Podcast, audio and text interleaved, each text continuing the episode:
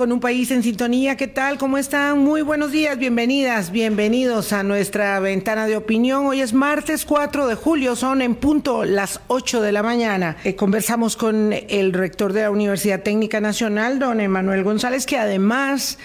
Eh, ejerce la presidencia del Consejo Nacional de Rectores y esta conversación eh, que habíamos planteado desde la semana pasada a propósito del seguimiento de las negociaciones entre el gobierno de la República y el Consejo Nacional de Rectores para el establecimiento del Fondo Especial de la Educación Superior del próximo año, el monto del fondo, eh, nos permite dimensionar una de las noticias quizás más impactantes que hemos visto eh, plasmadas en los, en, los últimos, en los últimos años. Es una realidad que en primera página del diario de la Nación hoy eh, señala, o en el diario La Nación señala, que dos millones de adultos costarricenses no tienen educación secundaria completa. Y de verdad es una noticia que es tan, tan, eh, mm, tan lacerante respecto de los resultados de nuestro proceso educativo que eh, aprovechando la presencia de don Emanuel Boris, amigas, amigos, vamos a abordar esta mañana. ¿Qué tal? ¿Cómo estás? Buenos días, Vilma, y buenos días a todos los amigos y amigas de Hablando Claro, aquí en su emisora Radio Colombia. Sí, impresionante, ¿verdad? Impresionante ver esa enorme cantidad porque yo creo que nunca se había cuantificado. Y esto es realmente la generación de los años 80 en aquella crisis terrible que vivió el mundo y el país que hoy nos arroja una realidad que va más allá de no haber terminado sus estudios. Mucho más que ello, porque hay gente muy joven también que, como mm, decís vos, puede haber iniciado esa ah, circunstancia catastrófica en aquel momento y se ha ido extendiendo a lo largo, a lo largo de, los, de los años. Don Emanuel González, eh, rector de la Universidad Técnica Nacional y presidente del Consejo Nacional de Rectores, muchas gracias por acompañarnos y hacer parte de nuestro Hablando Claro. Muy buenos días. Muy buenos días, eh, un gusto poder estar compartiendo con ustedes y a las órdenes.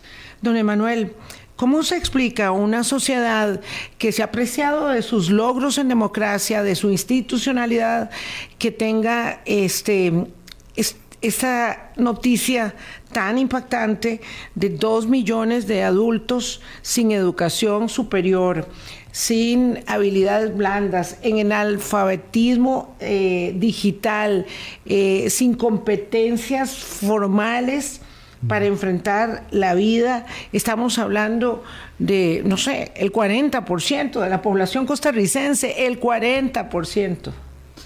Sí, realmente eso es lo que nos plantea, digamos, son como dos premisas de partida como para poder iniciar esta reflexión. La primera tiene que ver que efectivamente la educación es la mejor inversión y que no la podemos contabilizar como un gasto. Y lo otro es que nos plantea como segunda premisa también que eh, la educación costarricense hoy vive una emergencia nacional. De ahí que nosotros hemos venido llamando la atención desde diferentes diagnósticos que se han construido, no solo desde el estado de la educación. Nosotros realizamos un estudio también en el 2019 con ARE, los, rectores, sobre un estado de la educación.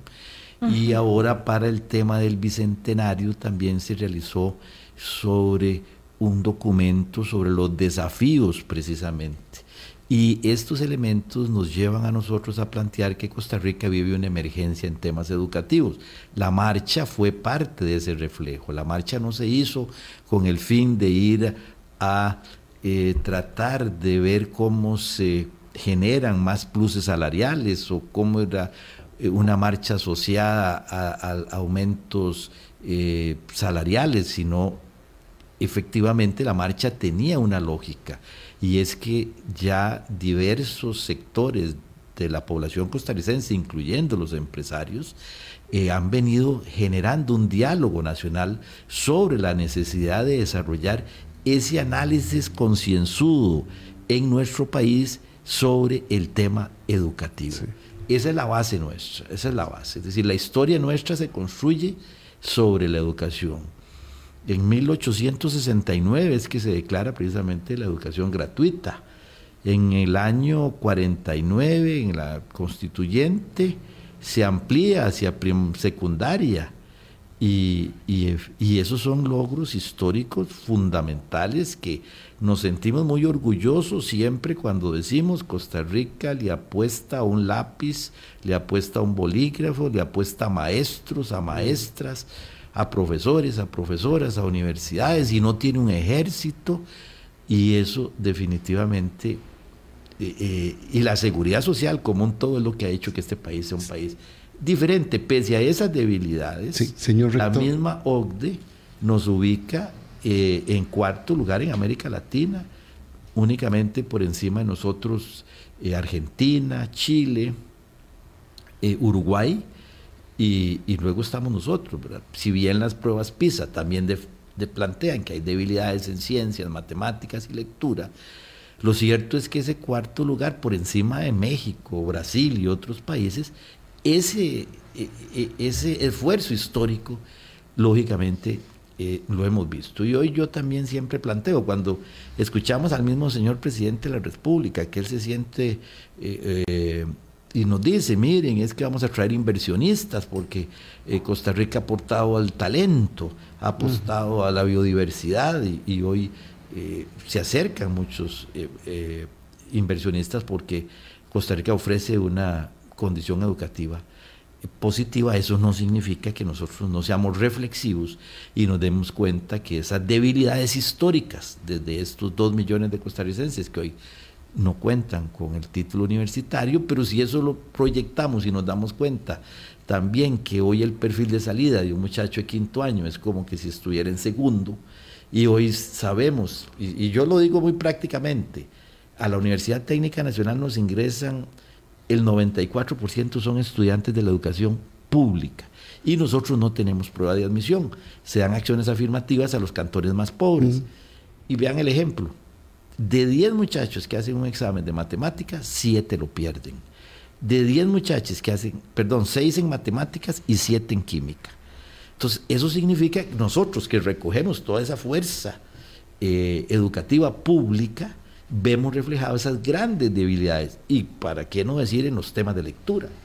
Entonces, esto nos resume que si bien Costa Rica históricamente ha tenido logros significativos, tenemos que ser muy críticos y ese es el llamado que hemos venido haciendo desde CONARE a través de un diálogo intersectorial donde participan sindicatos, grupos sociales, la UCAEP ha estado participando con nosotros y efectivamente demuestra que este país necesita seguir invirtiendo en educación. Nosotros no podemos fraccionar la educación, porque lo que el niño no aprendió en preescolar va a repercutir en la universidad. Nosotros no podemos poner a competir a, las, a las universidades con las escuelas y los colegios. Nosotros eh, no podemos quitarle dinero a uno para el otro, es decir, la universidad es un sistema y responde como un sistema, no es fraccionado. Y ese es un tema que también tenemos que validarlo porque muchas veces fraccionamos y como se dice coloquialmente, divide y vencerás. Y, tampoco podemos competir contra presupuestos. Lo que hay que orientar es, es el país sobre una prioridad. Señor rector, usted hace una aproximación muy interesante, ¿verdad? Con estos datos que nos estaba refiriendo Vilma, que salen hoy publicados, dos millones de costarricenses sin terminar la secundaria, con implicaciones en lo económico, en el empleo, en la seguridad social incluso en la hacienda pública, porque muchas de estas gentes al no tener estudios ni habilidades, llegan a la informalidad y el, Estado como un todo tiene que atenderlos. Este llamado que están haciendo ustedes y que han concientizado muy bien en el sistema educativo, en la inversión del sistema educativo de primaria hasta la universidad pública, es para evitarle en el futuro al Estado costarricense atender una población como la que hoy estamos atendiendo con este dato tan desgarrador que estamos analizando. Sí, porque también hay que entender que uno no solo educa para la empleabilidad, uno educa para la vida. Y para la ciudadanía en ejercicio. la vida y ahora para la vida continua, porque recordemos que se nos ha invertido el patrón demográfico. Ahora tenemos más adultos mayores que niños. Hay que dar una educación para la vida continua. Y hoy también no podemos dejar de percibir que estamos en la revolución 4.0. En la revolución 4.0 es el paradigma de la conectividad y de la automatización. Hoy el planeta se comporta en una red de relaciones a través de viaja a la velocidad de la luz con las redes sociales, así como se comporta el planeta con el cambio climático. Es, una, es un sistema que integra redes y relaciones e interconexiones. Es igual. Y dentro de esa lógica empiezan a darse también grandes ignorancias en las poblaciones humanas y distancias entre las brechas digitales. Porque nosotros necesitamos, vieran, nosotros tenemos un proyecto con Corea en Alajuela, donde tenemos un centro de acceso a las tecnologías de la información, eh, precisamente para educar eh, adultos mayores en temas de tecnologías de información. Y ustedes no tienen idea cómo pasa eso de, de, de, copado, de, copado, de personas. Entonces nosotros tenemos que hacerle frente a esas debilidades de los paradigmas anteriores, sino al paradigma hoy que vivimos de la conectividad y de la automatización. Claro, yo lo que quería era mm, devolverme un poco cuando usted hablaba de la declaratoria de la educación pública gratuita, primero primaria y luego secundaria, para establecer que una parte enorme de la circunstancia, de la imposibilidad, pareciera ser, de admitir el fracaso de la educación, tiene que ver con justamente habernos solazado en los laureles. Vamos a ver, yo no encuentro un mayor mérito, y lo tengo que decir así, es muy duro, en que estemos en el cuarto lugar en América Latina después de Uruguay, Chile y Argentina. Porque América Latina toda es un gran fracaso en la educación. Lo que Moisés Naim, uno de los pensadores contemporáneos que, que más sigo, dice la gran estafa educativa de América Latina, así lo califica. Entonces, claro, si uno depende con quién se compare, por supuesto, pero lo cierto es que si nosotros tenemos dos millones de personas que no hicieron la educación, y claro, uno puede referir al, gran quiebre de 1980, al gran crack de, de 1980, pero hoy no estamos logrando responder. Y no solamente tenemos una crisis de, la, de los educandos, tenemos una crisis de los formadores de los formadores.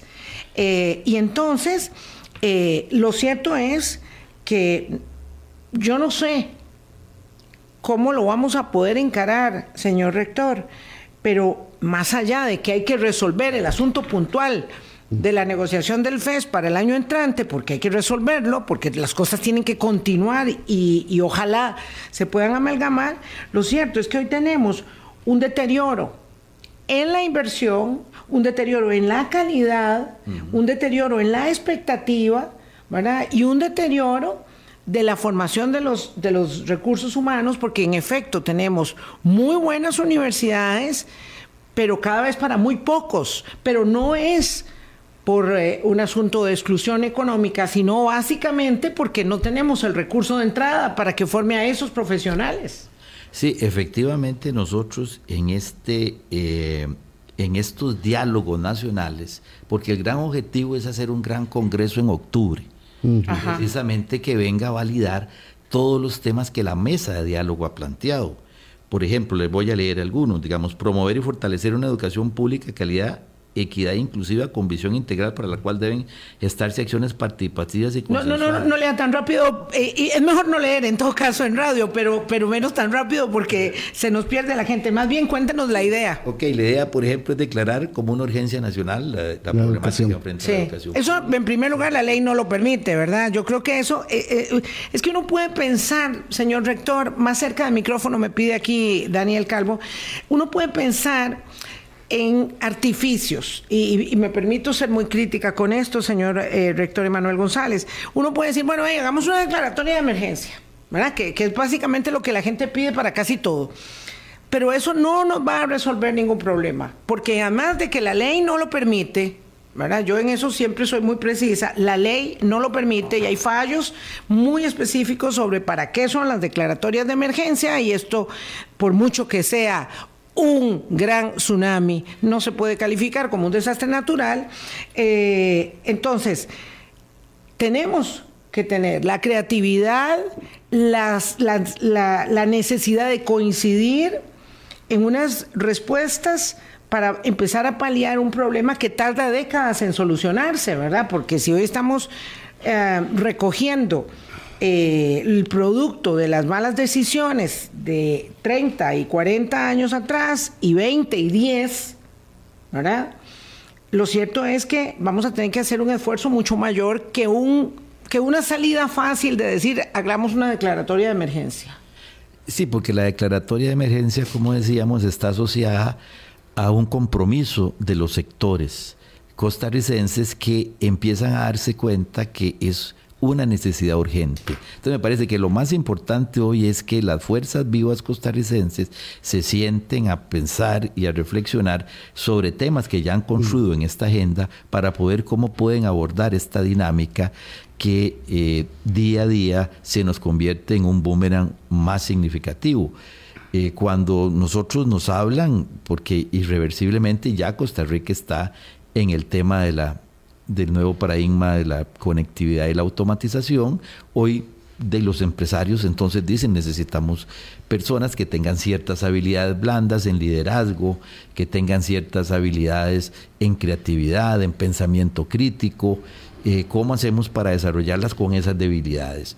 ¿Cómo hacemos nosotros sabiendo ya que hay una gran debilidad en matemáticas, por ejemplo, que hay una gran debilidad en, las ciencias básicas, en la parte de lectura básica, ¿cómo hacemos nosotros para poder empezar a abordar? En el caso de las universidades hemos tenido que hacer programas nivelatorios para que los jóvenes, ¿verdad? A la hora que puedan ingresar, porque entonces también decimos, ok, hay una realidad con relación a la nueva oferta que nos plantea este nuevo paradigma, que es una oferta más ligada a las famosas carreras STEM, dedicadas a la ciencia, a la tecnología, a la ingeniería, a las matemáticas. Eh, pero para poder nosotros abordar esas carreras de por sí, ahí es donde necesitamos jóvenes que traigan esas, esos, esos conocimientos básicos fundamentales. Es decir, hoy un muchacho que sale de quinto año y solo tiene las habilidades de un muchacho de segundo, imagínense ustedes cómo se va a enfrentar el costo que significa para poderlo nivelar y las frustraciones que los jóvenes van a poder tener porque no es un problema de inteligencia, es un problema simple y sencillamente de la calidad educativa que se dio, porque vamos los colegios científicos y académicos, que hoy dependen también, fue un proyecto de CONARE, que ahí los tenemos. Ustedes ven esos jóvenes y vean la capacidad con que esos jóvenes salen. Entonces quiere decir, nada más para terminar la idea, y vean el abismo que empieza a construir Costa Rica entre la educación pública y la educación privada.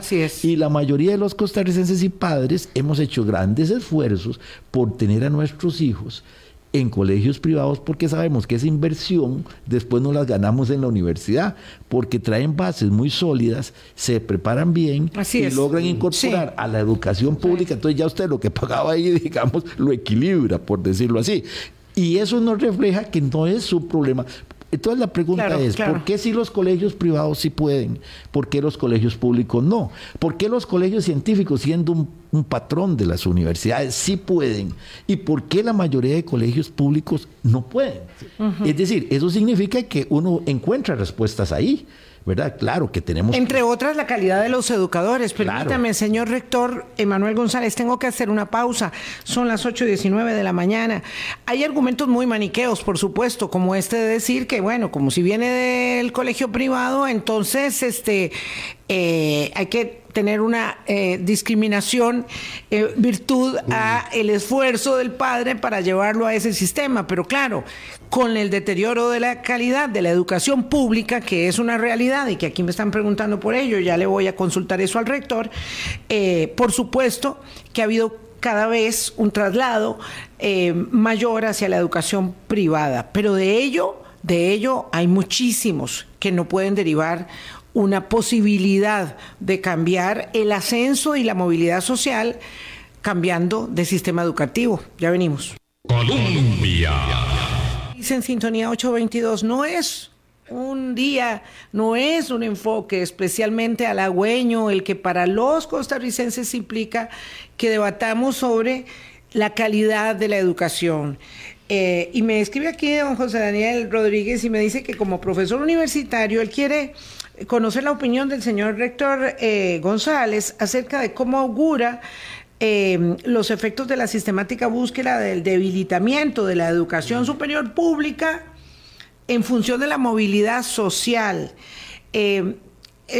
porque además uno puede establecer mm, señalamientos e incluso acusaciones directas que fue fulano o fue sultano o este gobierno o aquellos políticos, pero lo cierto es que ese es un debilitamiento paulatino y permanente, gradual, que no se, eh, eh, digamos, eh, se, detuvo en ningún momento, pero lo que hay hoy es una enorme diferencia de posibilidades de acceso a la educación. El que sale aprendiendo inglés, el que sabe manejar las herramientas de la digitalización y el que no sabe, el que sabe hablar chino, el que sabe hablar francés, el que sabe hablar portugués y el que no sabe hablar ni siquiera español. No, efectivamente también eh, se ha demostrado hoy más que nunca que los jóvenes que, que logran tener un título universitario tienen una mayor empleabilidad por encima de cualquier otro. Ahora, si además de eso ese muchacho sale de estos colegios hablando inglés, ya tiene una herramienta que la habilita. Hoy hace diferencias extremas en el mundo laboral. Y si además de eso, pues tiene unas bases sólidas que le permitan poder ingresar a la universidad, eso todavía hace mayores diferencias. Y ahí es donde está. Yo nada más unos datos rápidos. Cuando nosotros creamos la Universidad Técnica Nacional hace 15 años, empezábamos a ver las estadísticas y decíamos, ¿quiénes ganaban las pruebas de bachillerato? De 10, 8.9 eran de colegios privados. 6.3 en aquel momento eran de colegios vocacionales, que probablemente por tener 6 años de educación. Luego los académicos 5.2 y los que venían de colegios nocturnos 4.2 por ahí. Es decir, quiere decir que una persona que venía de un colegio nocturno casi que estaba condenado a no poder ingresar a una universidad pública, por un lado, y con una serie de debilidades. Entonces, al final, la diferencia, esa es la calidad, la hacía el acceso a una calidad inclusiva, porque no hacemos nada. Es decir, ¿qué hace el país con una, con una calidad es decir, con una educación inclusiva si no tiene calidad? es igual lo condena usted, igual lo condena. Vea, don Emanuel, yo he de ser también muy sincero. Yo agradezco enormemente que el Consejo Nacional de Rectores y las universidades públicas se estén tomando en serio este tema.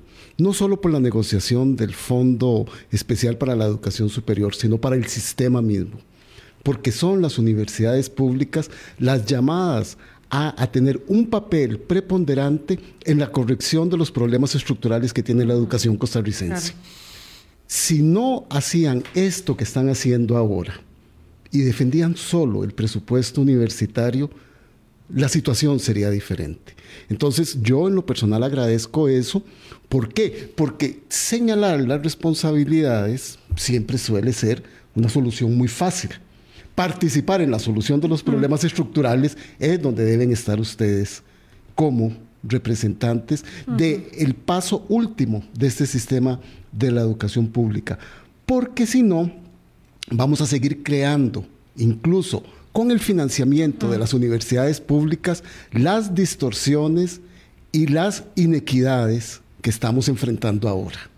entonces a mí me parece que por eso es que este es un punto de inflexión en la defensa de la educación pública costarricense que tiene que seguir.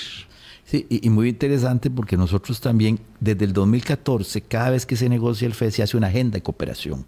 La agenda de cooperación, por decirlo así, son objetivos diferentes que se coordinan con el gobierno sobre prioridades. Solo en este gobierno no tuvimos agenda de cooperación en la primera negociación, pese que nosotros insistimos claramente porque en las postergaciones de los fondos del FES que vienen a través del COVID y, que hemos venido teniendo, nosotros le planteamos una alternativa al gobierno y era que hacer un proyecto donde pudiéramos nivelar los temas de evaluación educativa de los docentes de secundaria, ver temas fundamentales de cambio climático que este país mm. necesita ver urgentemente y otros temas específicos Hoy estamos encontrando alguna apertura con relación a esta agenda de cooperación, pero vean que nosotros no solo nos hemos quedado con la negociación del FES y esa agenda de cooperación es fundamental porque es orientar las universidades con esa política nacional para resolver los problemas nacionales. Para eso estamos las universidades de Costa Rica. Claro, porque hay una enorme, vamos a ver, una enorme complejidad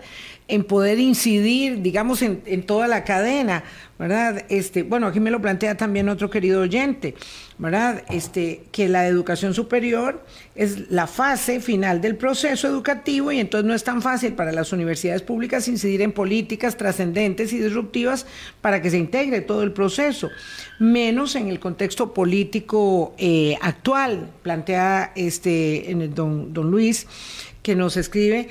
Y, claro, por supuesto que uno entiende. No, es la idea decir, bueno, ahora qué, ustedes, cómo lo resuelven y, menos decir artificiosamente. Pero sí tenemos un problema en tanto logramos eh, hacer buenos proyectos de vida para las personas, de eso se trata de eso se trata esto, ¿verdad? Eh, no solamente herramientas para el trabajo, sino para el proyecto de vida en su conjunto, para la realización y la plenitud de cada ser humano, en tanto logramos ir graduando a la mayor cantidad de personas eh, que van a ingresar a los centros educativos de educación superior, también observar esos problemas de carácter más estructural que yo creo que nos hemos engañado nos hemos engañado mucho respecto de la calidad del recurso humano que forma a nuestros muchachos. Eh, nosotros que somos más grandes sabemos la clase de maestras y de profesores que tuvimos. Y tuvimos unos que no eran buenos también, tuvimos unos malillos.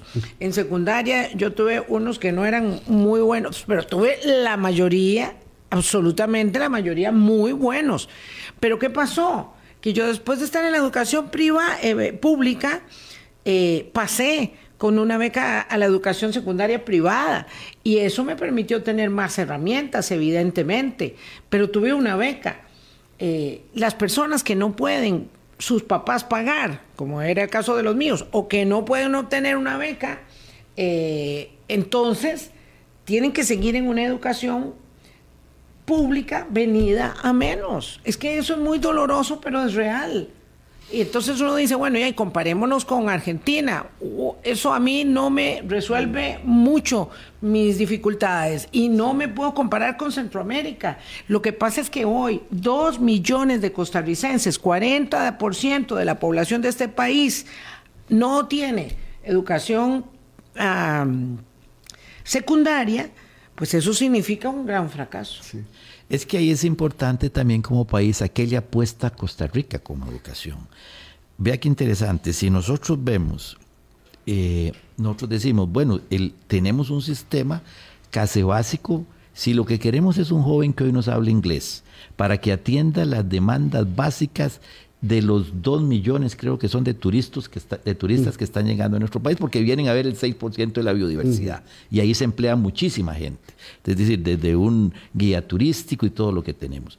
Pero si además nosotros necesitamos herramientas básicas en CNN, digamos, en control numérico para atender la automatización, eso nos estaría dando respuesta al mundo hoy de las grandes manufacturas avanzadas que Costa Rica quiere apostar y a los grandes centros de servicio donde se requiere que el joven hable inglés y a la agricultura de precisión.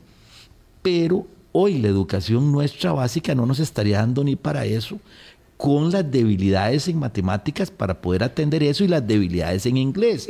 No puede ser posible que un joven que pase cinco años en un colegio y como dice o como decimos en Alajuela no pueda ni tan siquiera conocer el verbo to be. Es decir, cinco años y que no pueda, ahí es donde salen esas grandes diferencias con los jóvenes que salen de escuelas privadas o de colegios privados, donde ya el muchacho sabe hablando inglés, donde ya lo puede incorporar al mundo del trabajo en estos grandes centros. Entonces, si Costa Rica quiere apostar a eso, Costa Rica tiene que dar otro salto y es el santo. Don de, Emanuel. De, decir un Silicon Valley en chiquitito si queremos seguir apostando al talento humano. Don que Costa Rica pero necesita innovar y emprender. Don Emanuel, clarísimo y entendido. Ok, estamos en esta situación hoy. ¿Cuál va a ser el papel del Consejo Nacional de Rectores y de las universidades públicas para poder atender el apagón educativo que nos provocó la pandemia mundial del COVID? Pero hoy, hoy, enfrentando los recortes presupuestarios que le están quitando la alimentación a los niños y a los jóvenes en los colegios. Y las becas de Avancemos. las becas de Avancemos.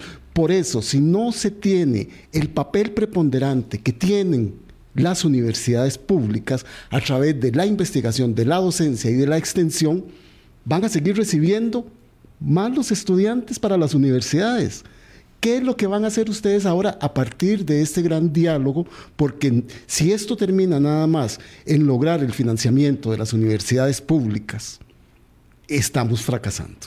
estamos fracasando. Recordemos que otra de las metas es que realmente alcancemos el 8% que en el 2011 se modificó, se pasó de un 6% del Producto Interno Bruto a un 8%. Hoy el presupuesto del MEP anda alrededor de 2.500 millones de colones. De ese total, el 80% 2.500 millones de colones. 2.500 billones. Sí, sí, sí. Billones. Billones. Sí, porque nosotros recibimos 534 mil millones, de colones. ¿Verdad? Entonces eso, ellos tenían que tener 2.500 millones de billones de colones. Entonces, ¿qué es lo que sucede? Nosotros recibimos el 21%, ¿verdad? el 21% de ese de los 2.500 millones, de, mil millones de colones, ¿verdad? Nosotros recibimos 534 mil millones de colones, que es el 20-21%. Si nos, y eso está significando un 6% del, del, del PIB en estos momentos, que además ha estado disminuyendo, porque ese es otro tema que nosotros también tenemos que tener claro. Es decir, hay una disminución que ha venido dándose con relación a la educación. En estos momentos la relación MEP-PIB nominal es de un 6%. sí, ha, venido, ha venido bajando, ¿verdad? Eso es, eso es importantísimo. Y nosotros la relación es de 1.21, también ha venido disminuyendo. Eh, un estudiante, por ejemplo, eh, promedio en la OCDE, se invierten 10 mil dólares anuales. Costa Rica invierte 6 mil dólares, entre 4 mil a 6 mil dólares, lo que ubica a Costa Rica en niveles bajos de inversión educativa pública, sobre todo en la educación terciaria. Es decir, que nosotros, si vemos esas, esas, esas dimensiones y el PIB, nosotros veníamos con 1.21. Lo que se demuestra en todos estos datos es que Costa Rica viene invirtiendo menos en educación. Entonces, eh, una gran estrategia país es que nosotros podamos invertir en el 8%. El 8% que también es muy complejo, ahora el señor ministro dice, bueno, entonces ¿a qué le quito para darle al... Pero eso es un tema país, ¿a qué le apuesta usted? Lo que sí queremos demostrar es que hay una disminución.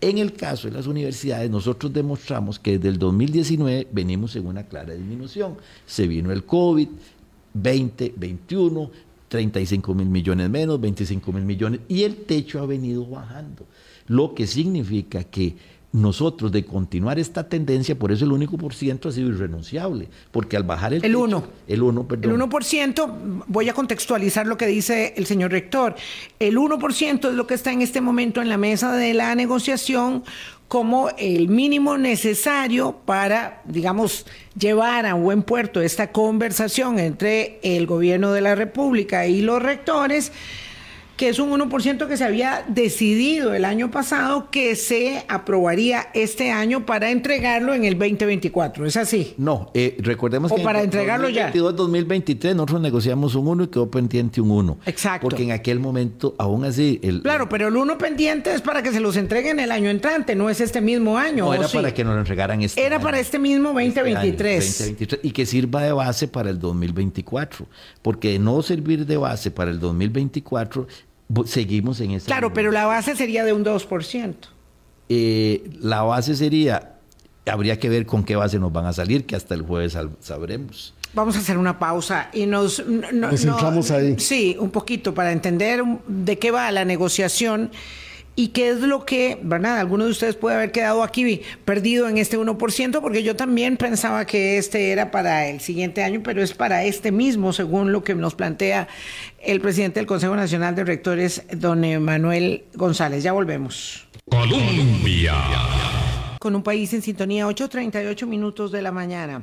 hay dos cosas que se están cruzando. Una cuestión es el, el asunto estructural de, de las debilidades que no se pueden dejar de admitir el sistema educativo y otra cosa es que hay que seguir apuntalándolo, apuntalándolo, porque como decía Boris, la disminución en los últimos dos años ya de las becas de Avancemos es tan, tan eh, preocupante, ¿verdad? Eh, eh, la, la, reducción de las posibilidades de el cuido lo que tiene que ver con los comedores escolares, toda esta disminución de inversión social tiene un efecto demoledor y lo que no invertamos hoy lo vamos a pagar mañana.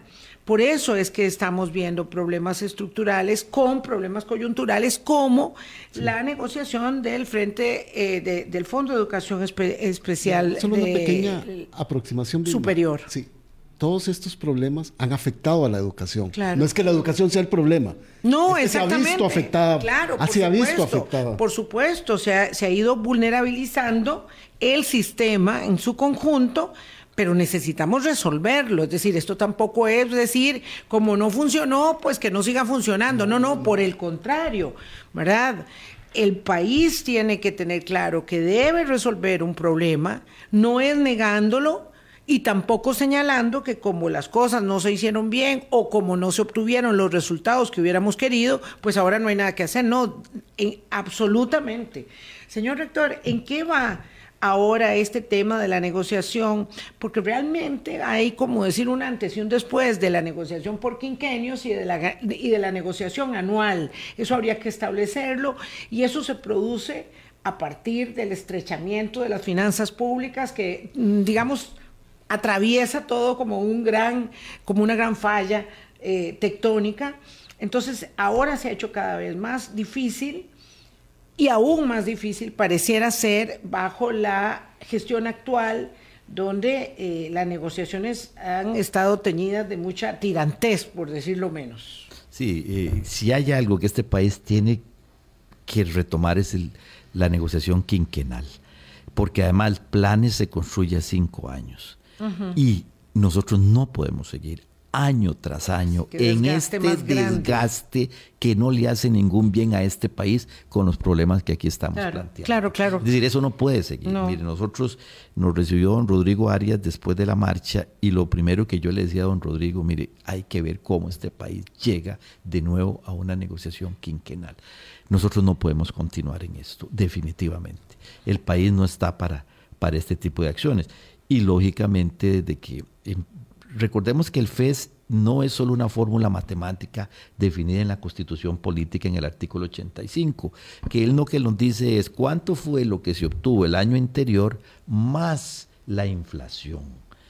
Cuando decimos que no es una fórmula matemática es que la esencia de la comisión de enlace es que el Ejecutivo se reúne con las universidades, que son las que generan el conocimiento en el país, a discernir sobre cómo podemos construir un país mejor, cómo podemos hacer mejor uso de los recursos, cuando las universidades las tenemos en todo Costa Rica, en todo el país con laboratorios, con infraestructura, están al servicio de los costarricenses. Entonces no podemos perder la esencia de la comisión de enlace, como también quisieron eliminarla a través de un decreto, que fue el 23.380.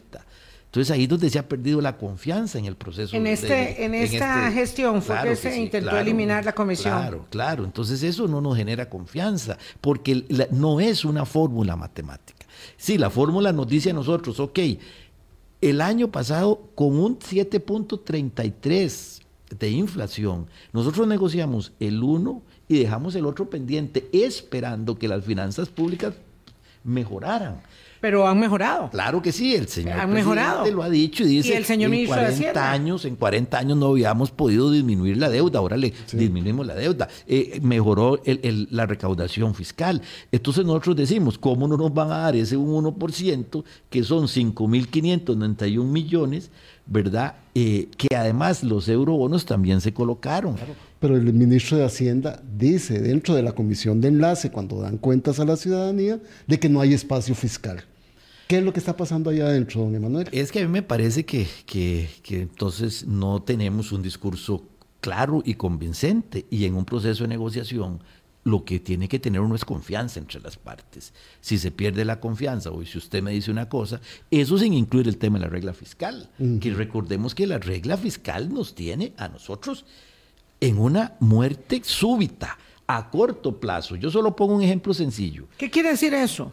De la muerte súbita, perdón, don Es que recordemos que la regla fiscal, no los presupuestos se hacen, eh, y eso que logramos sobre la formulación pero hay un tope. Usted no puede sobrepasarse sí. eh, 2.96, para el otro año está en 3.53 y tampoco puede invertir en gastos de capital, pero para que lo entendamos más simple, nosotros tenemos un dinero, 6 mil millones de CONARE para construir una intercede que está en Alajuela, que se pagan 800 millones anuales en alquileres, ahí están las cinco universidades públicas, las cuatro, porque no estaba la UTN, entonces nosotros decimos, construyamos la intercede en los terrenos de la Universidad Técnica Nacional para no pagar y, y estar todos unidos, pues no lo podemos hacer porque la regla fiscal no lo permite. Aunque tengamos el dinero, que ya no está en el presupuesto, que la sala constitucional nos ha dicho que nosotros, que la Contraloría también nos lo dice, la regla fiscal impide que aunque tengan el dinero, todo. Y eso no es nada. Entonces ahora nos cuesta más cara porque cuando lo podíamos construir estaba en 6 mil millones, ahora probablemente va por 7 mil millones, pero vea lo contradictorio que se lo planteamos a la UCAEP. Y quiere decir que se paraliza la, la economía social porque si usted saca licitación esa obra, una empresa la ganará X. Y generará empleo. Y eso, por eso nosotros hemos corrido y hemos ido a la Asamblea Legislativa a sensibilizar sobre estos temas. De ahí logramos en la Comisión de Hacendarios que también una norma que quería que el equilibrio financiero, nosotros entráramos a caja única, nos reunimos con la Contraloría y con la Presidenta de Hacendarios y logramos eso. Ahora con regla fiscal hicimos tres propuestas, porque nosotros no estamos opuestos a la regla fiscal como política de control del gasto. Lo que queríamos era que nos permitieran que nuestras inversiones, que nuestros propios recursos, si nos piden a ser eficientes, los podamos invertir. Donaciones, por ejemplo, si llega la Comunidad Económica Europea y, dice, aquí les traigo este equipo, no lo podemos aceptar porque no nos lo permite la regla. Y que simple y sencillamente los los rubros que ya tenemos contabilizados, que andan alrededor de 48 mil millones, que nos lo dejen asignar como el caso de la Intercede. Pero si nosotros seguimos, la, regla fiscal en teoría funciona cuando el gasto supera el 60%. Por eso cuando ellos dicen que el gasto bajó al 58%, en teoría la regla fiscal se liberaría. Pero aún así, lo que queremos decir es que la regla fiscal es un componente más que tienen las universidades que aunque generemos los propios recursos, no los podemos usar, aunque tengamos donaciones, no los podemos admitir, y aunque tengamos el dinero para construir, no lo podemos Y no solo las universidades. Significa, por eso yo digo una muerte a corto plazo. Claro, lo, que afecta, tal vez lo de la muerte, digamos, eh, este es un poco excesivo, entonces eh, alguien dirá, ah, no, está exagerando, eh, pero lo que sí implica, evidentemente, es que es un freno a una posibilidad de activación económica para el país en su conjunto, porque la sede será para las universidades, eh, pero la, la, inversión es un rédito para el país, obviamente, claro. ¿Y, cuál es la perspectiva que tienen ustedes de esta negociación entonces? Porque, vamos a ver, uno eh, escucha que hay reunión dos veces por semana, pero aquello no parece conducir a mayor resultado y está la... Mm, perspectiva en el horizonte cercano de encontrarse negociando en la propia Asamblea Legislativa. Vilma, el señor rector ha insistido en un concepto, se perdió la confianza. O sea, que esta negociación de la comisión de enlace no se tiene confianza, las partes que están participando, don Emanuel, es así. Y la pérdida de confianza lo que hace es paralizar cualquier tipo de negociación y llegar a un acuerdo. Ha sido muy difícil. Yo pongo el siguiente ejemplo. Cuando nosotros iniciamos, recordemos que cuando el año pasado iniciamos la negociación, tratamos de comunicarnos con el señor presidente antes de que fuera electo y dijo que una vez si él quedaba, pues iba a reunir y tampoco se reunió. Para podernos reunir con la comisión de, enlace, recuerden que tuvo que haber una moción en la Asamblea Legislativa para que nos reuniéramos y sí, el año pasado fue filo de la navaja, al filo de la navaja. Aquello. Ok, y además en el momento en que empezamos negociando nos van a reducir 125 mil millones. Entonces, ¿cómo puede reaccionar uno? Es decir, además de que empezamos al no filo se pone de un poco sensible. Uno se pone, se lo, se lo dijo don Emanuel. Sí. Pero ok, además de eso empezamos a negociar y, y, sale el tema de los famosos indicadores, ¿verdad? Que eso es una, es una, un, convenio que, que nosotros vamos a ver, una, eh, una lógica que sale dentro del proceso de negociación, como yo decía, que al Poder Ejecutivo le interesan una serie de criterios que ya nosotros tenemos incluido en planes. Por ejemplo, aumentar las carreras STEM, que aumente el bilingüismo, que aumenten los cupos en los territorios. Eso lo tenemos en planes nosotros claramente Han entregado ustedes los indicadores, pero al parecer la señora ministra de Planificación es la que frena y frena dar crédito o recibir los indicadores que los señores rectores han llevado. Es que ahí no debiera haber nunca ningún problema, porque las partes, tanto expertos de las universidades como de Mideplan y del MEP se reúnen para hacer los ajustes mm. necesarios. Recordemos que era, estábamos viendo a seis meses, los indicadores mm. son a cuatro años, terminan en el 2026. Entonces, como en cualquier equipo de mejora, van a ver, eh, vamos a ver que la meta la sobrepasamos. Ah, bueno, mejoremos la línea base, pero eso qué problema tiene. Es decir, de ahí a tratar de, de insinuar que los rectores no sabemos hacer indicadores, de tratar de decir que es una barbaridad, que hay un atraso, a que exista una relación eh, lógica de trabajo, me parece que hay un gran abismo. el jueves, el jueves nosotros estaremos resolviendo el tema porque ya todos se pusieron de acuerdo. Y estaríamos haciendo la segunda propuesta nuestra con relación al 1%. De tal manera que el jueves es, algún humo tendrá que salir. Y ahí tendremos que escuchar. ¿Blanco o gris? Sí, digo, cuando dicen que no hay humo, bueno, no, no salió. Va a salir negro, eh, pareciera. Voy sobre lo mismo considerando lo que mm, Boris enfatizaba de la pérdida de la confianza, ¿usted piensa que se puede restablecer? A mí me queda un gran sinsabor de todo esto, porque vamos a ver, una parte del sistema, que es la ecuación final, que es la educación pública superior del país, funciona bastante bien respecto de lo mal y de lo debilitado que está la educación primaria y secundaria. Insisto, esa parte final de la cadena funciona bien. Y pareciera que estamos enfocados en tratarnos como enemigos y desacreditar el sistema de universidades públicas cuando esa es la parte que funciona bien y lo demás tenemos que resolverlo, porque si hemos seguido el hilo de la conversación, hemos hablado de los problemas estructurales, pero no hemos dicho que el sistema eh, en la parte final ha fracasado. Por el contrario, esa es la parte que funciona. Ahora lo que quisiéramos es que haya más personas de la educación mm, pública, privada, eh, primaria y secundaria graduándose para acceder a esa universidad pública, pero eso no lo podemos desarmar porque funciona bien. Entonces, ¿qué perspectivas de mm, negociación? porque esta tirantez, esta pérdida de confianza, es que usted tiene mucha plata, es que usted tiene un mini FES, es que yo le he dado demasiado y ahora no le voy a dar más, eh, es como el incremento del libreto, de la polarización en casi todos los otros órdenes de la vida que estamos viendo. Entonces ahora nos convertimos todos en enemigos unos de otros y desconfiados todos de todos. Divide y vencerás, dicen coloquialmente, y me parece a mí que eso no le hace ningún bien a este país. Este país se ha construido en sobre consensos, sobre el diálogo, no sobre el matonismo, no sobre el desprecio, no sobre la unilitariedad de criterios. Sobre eso se ha construido este país. Esa es, esa es la gran bondad que este país ha tenido y eso lo ha construido la democracia, la seguridad social, porque es la educación el ente de movilidad social que tiene este país. Hoy el 65% de nuestros graduados provienen de familias que los padres no sacaron un título universitario.